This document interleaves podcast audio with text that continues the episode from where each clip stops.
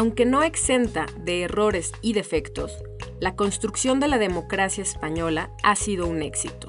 En Los Pasos Perdidos, Manuel Arias Maldonado señala algunos de los problemas y apunta posibles reformas desde la educación hasta el estado de las autonomías.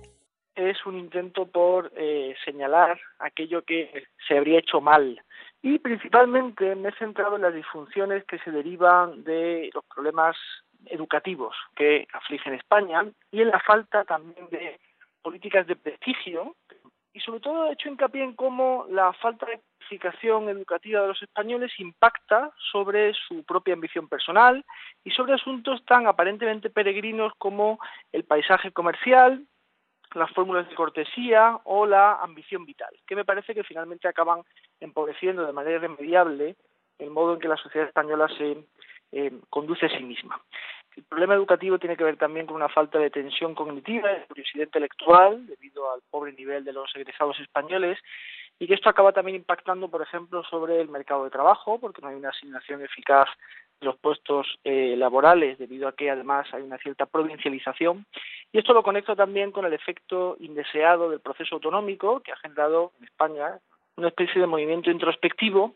donde las identidades autonómicas, como se ve en el caso catalán, además de manera eh, dolorosa, han ocupado el hueco generado por la debilidad de una identidad española que había sido erosionada desde el punto de vista de su legitimidad por el franquismo. Y finalmente, decía que la partidización o polarización partidista es uno de los problemas más graves que pueden señalarse en, en España, porque los partidos se han apropiado de las instituciones de la sociedad civil, han deslegitimado eh, instituciones tan importantes como el Tribunal Constitucional y han generado regímenes clientelares esto también ha producido su impacto, por ejemplo, en eh, la gestión de los medios de comunicación, que han carecido del más mínimo nivel y como he sabido fuera de España, eh, bueno, pues tenemos un neologismo para hacer referencia a nuestro tipo de televisión, que es la telebasura.